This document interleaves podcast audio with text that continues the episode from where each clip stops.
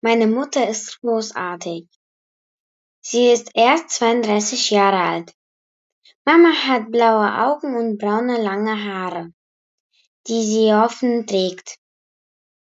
Sie mag Grün besonders gerne. Ihre Hobbys sind Singen, Radfahren, Schwimmen und Kochen.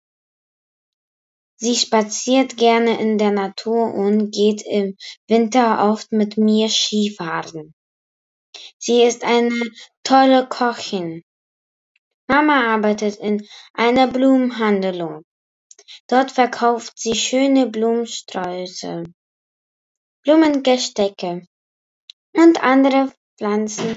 Mama ist auch eine gute Autofahrerin. Sie ärgert sich über mich, wenn ich nicht lernen will. Dann schimpft sie auch schon mal mit mir. Ich liebe meine Mutter, weil sie die beste Mutter der Welt ist.